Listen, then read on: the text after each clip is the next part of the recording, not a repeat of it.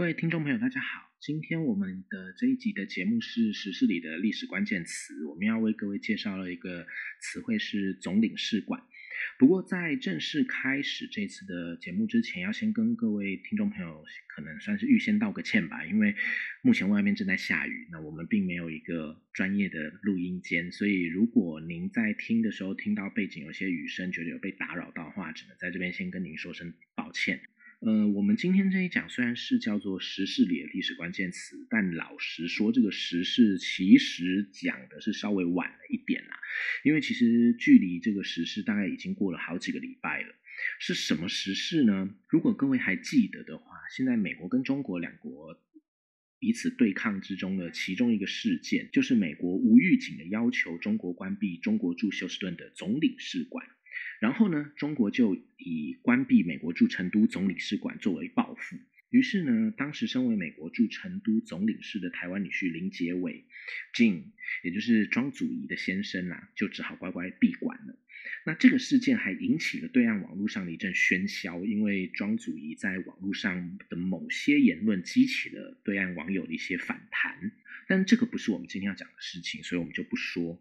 那不过我认为呢，就是这个时事所涉及到的相关知识还是很值得我们介绍的，所以我们就利用这次节目的机会来和大家聊一聊这些概念。那我们也需要先说了，今天的节目虽然是总领事馆，但讲的内容其实就是领事馆，因为总领事馆和领事馆的差别基本上就是规模而已。只是因为节目的发想是来自于美中关闭总领事馆的这个时事，所以我们用总领事馆当做题目。那希望各位不要误会，以为我只有讲总领事馆，那领事馆就没有介绍了。总领事馆和领事馆其实都是外交事务机构的一个其中一个层级啦。那总领事馆虽然规模比领事馆稍微大一点，但是在外交机构上的位阶其实没什么分别，因为负责主管他们的外交人员位阶还是一样。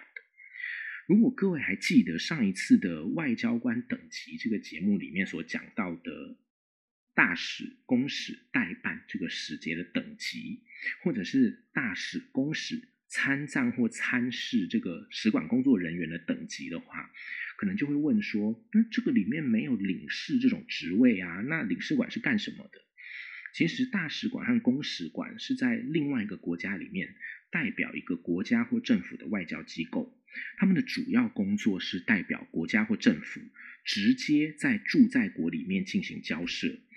并且在驻在国里面和驻在国本身，还有其他国家派驻在那个国家里面的其他使馆、其他的使节交流，来增进自己国家的外交利益或形象的这样一种存在。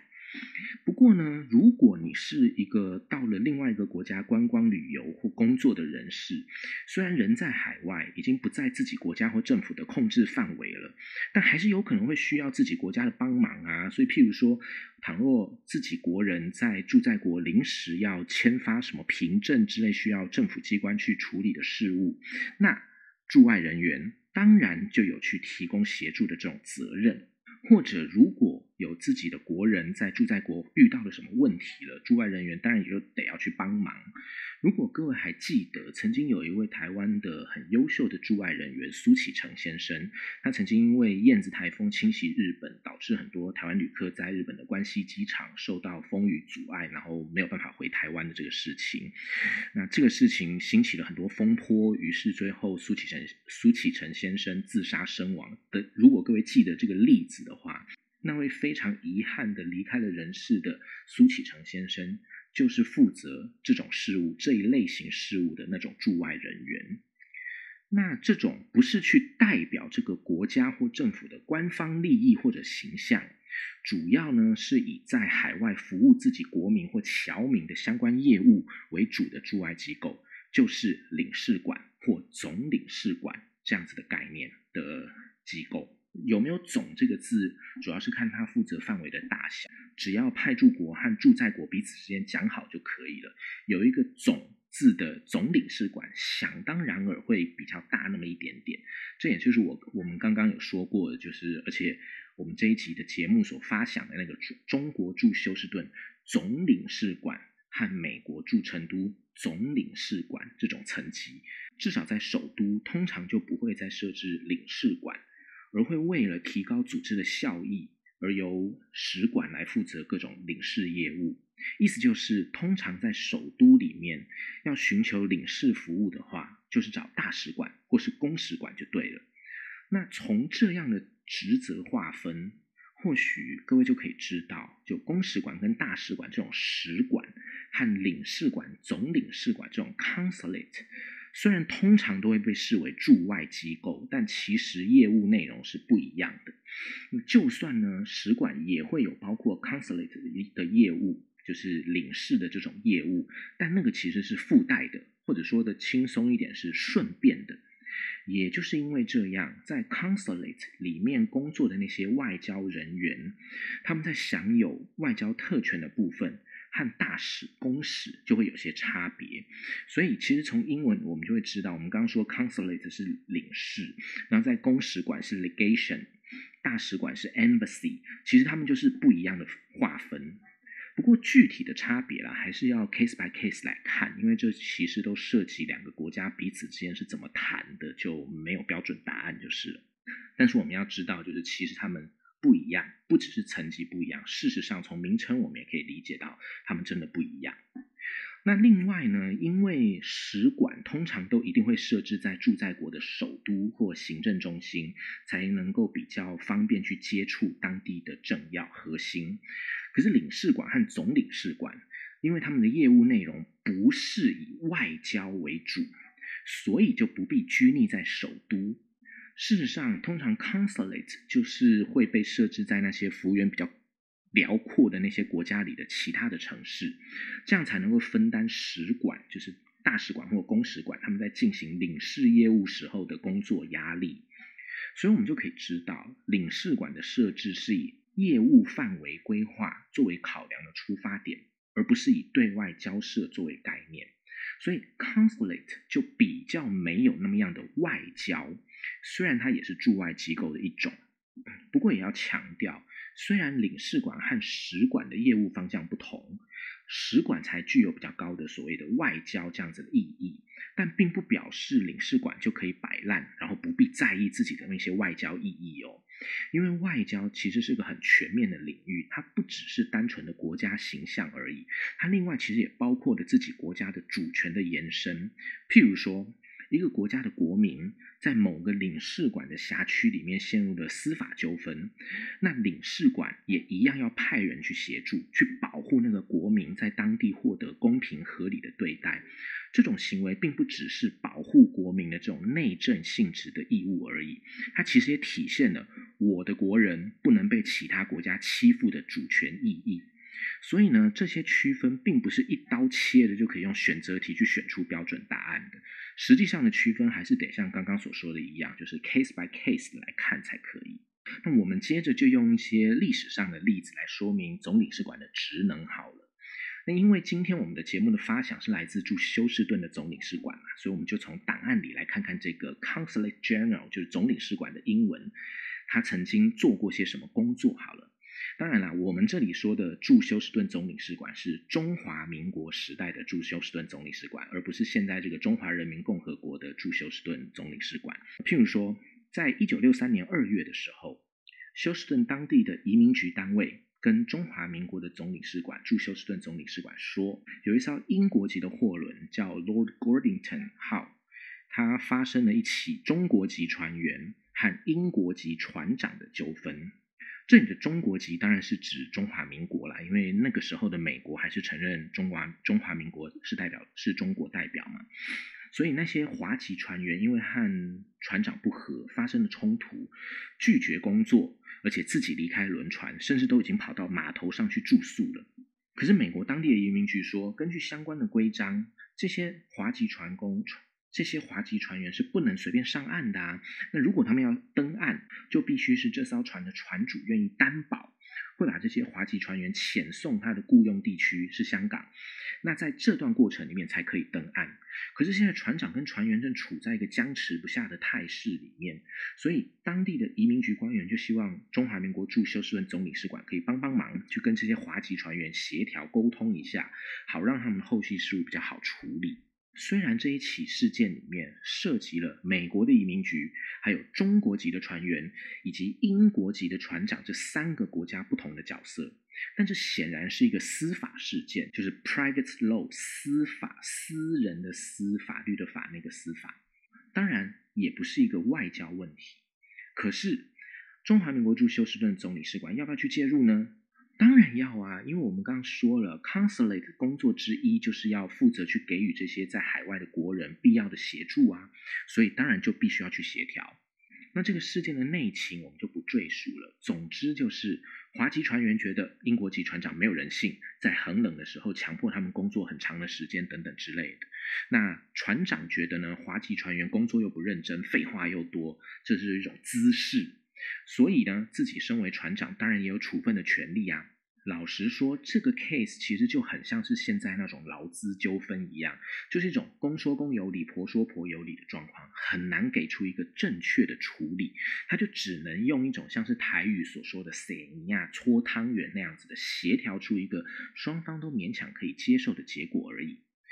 所以，他其实算是一个苦差事，但是。呃，中华民国驻休斯顿总领事馆要不要去做呢？还是得做啊。可是怎么做呢？其实很苦恼。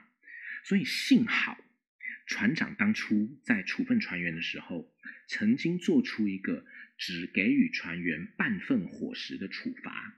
这个做法。虽然船长半个小时之后他就自己撤销了，而且呢被船员说成是停止伙食，显然船员是夸大了一点。但是这个行为本身在人道的角度上总是有一点瑕疵，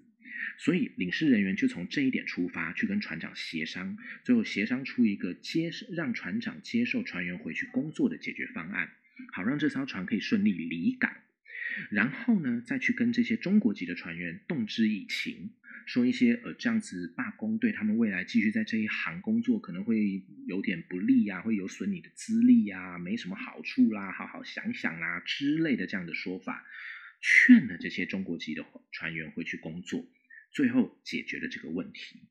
那我们可以猜到哦，这个事情如果是由当地的移民单位处理，就是美国当地的移民分局来处理的话，他大概就会直接依法行政，把船员先集中看管，然后呢联络船公司。之后等待遣返，可是多了当地的 consulate 的出面之后，就可以少了一些硬邦邦的正式程序，让事情比较圆满的处理。这些明明不是一个需要以国家这个层级出面处理的事情，但是中华民国总领事馆仍旧出面去处理，然后能让这个事情的结果变得比较正面。这个。就是 consulate 这种驻外机构的价值。好，所以这就是一个说明总领事馆、领事馆的业务的一个例子。不过另一方面，除了上面说的那些功能和职责以外，事实上，不管是大使馆、公使馆、总领事馆还是领事馆，其实也都还有另外一个搜集情报的任务。不过，因为今天的我们对于情报这个词的认识，已经有点被大众文化影响了。所以，我们听到“情报”这个词的时候，我们可能第一时间会想成一种比较阴险狡诈那种性质的概念。但是，其实这种搜集情报，并不是像我们一般对于情报的那种想象，好像是要用什么监听啦、派间谍偷取重要资料啦、用美色金钱去贿赂当地官员出卖利益啦什么的这些，其实不是，而是一种搜集在当地的所见所闻。进行大致的分析，决定哪些资讯具有值得国内注意的讯息，再把它们回传给国内参考，这样子一种行动。这种工作其实是驻外单位的基本款，只要获得讯息的手段没有明确的违法问题，是每一个国家都一定保证绝对得要做的事情。所以呢，像是呃，在二零二零年九月二十三日前不久的时候，美国国务卿 Pompeo 在接受纽约邮报 New York Post 的采访的时候，他又指控中国驻纽约总领事馆从事间谍活动，甚至说那是一个大型的间谍中心。他用的词是 Major Spy Hub。他说的这些原文是。Crossing the line from normal diplomacy to the kinds of things that would be more akin to what spies are doing。意思就是那些活动其实已经越过了所谓的正常外交活动的界限，而更加类似间谍在做的事情。Pompeo 说的这些，其实就是所谓的搜集情报没有关系，但需要有合法手段的这种概念的内涵。不过，关于中国本身，它有没有利用纽约总领事馆去从事真正的间谍行为，我们这里就不讨论了，因为没有证据。我们暂时就先把 Pompeo 的说法当做一种政治手段就可以了。好，那虽然这些驻外机构也都必须搜集情报，但那些情报，呃，也可以说是 intelligence 没错啦。但在实物面上，其实就是搜集各种 information 为主。所以我刚刚也说了，其实不必把这个搜集情报的工作看得太机密。这里之所以这样说，是因为我发现啊，在中文维基里面，维基百科的中文版里面，那个领事这个内容里面，它也有特别加上一句：另外，开展情报工作也被认为是领事的重要职责之一。那我当然不知道这句话是谁放上去的，但这句话在大在我们今天的大家对于领事馆和情报这些词汇的认识，恐怕都还不是特别清晰的时候，就可能会让人产生一些误解，所以我在这边才会特别把它提出来跟各位说明一下。那另外也要跟各位强调一下的是，我并没有说所以驻外机构一定不会从事机密性的情报收集哦。如果有听众这样理解，可能就可能会误会、误以为我在帮中国讲话，因为美国现在正在指控中国这样子做嘛。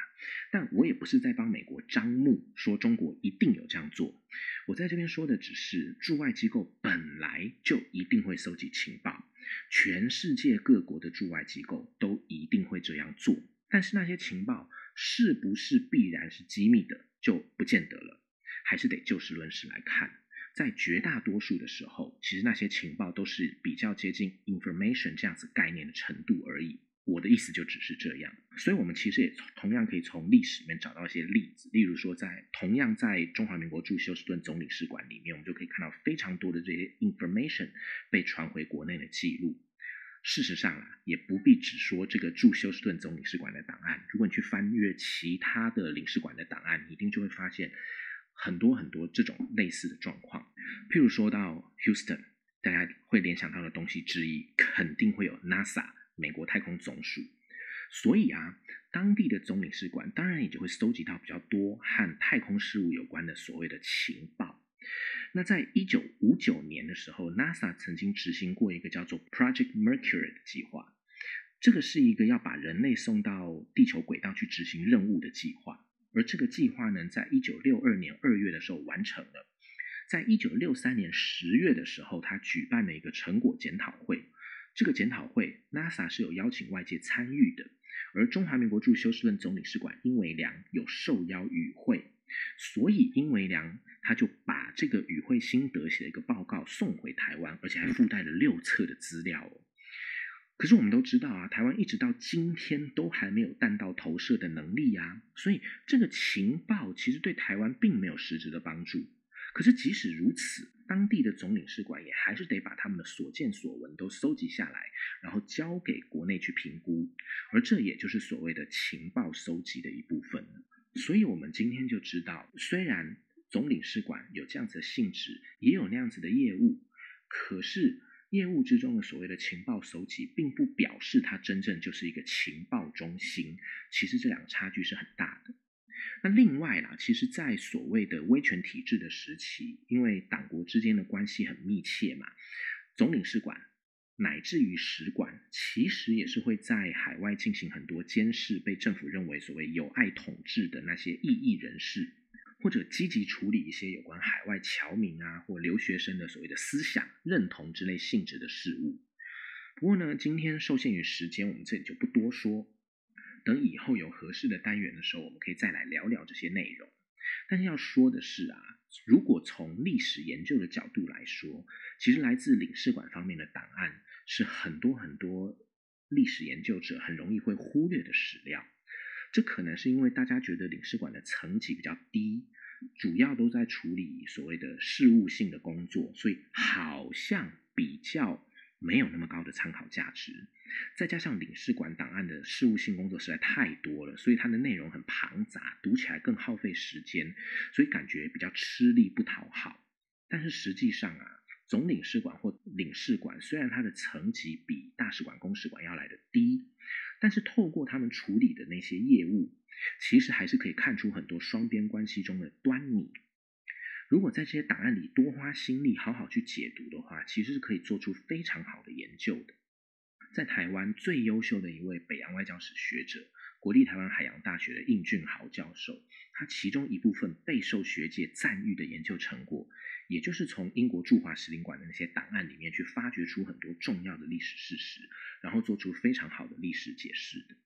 所以，如果是从事历史研究的同行或学生，在听过这一集之后，也非常欢迎各位多多去利用这一类的档案。那当然了，如果您不是学界的听众朋友，你就随便听听就好，不必当一回事。但总而言之，在这边要跟各位强调是，使领馆档案、总领事馆、领事馆这些层级，即使在历史研究上，也是有值得我们注意的地方的。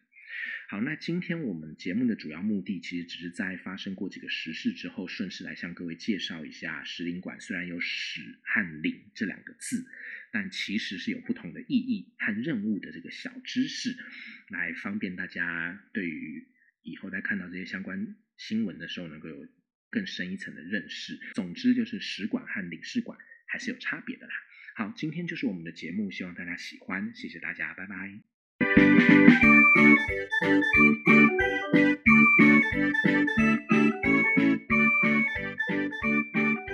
you.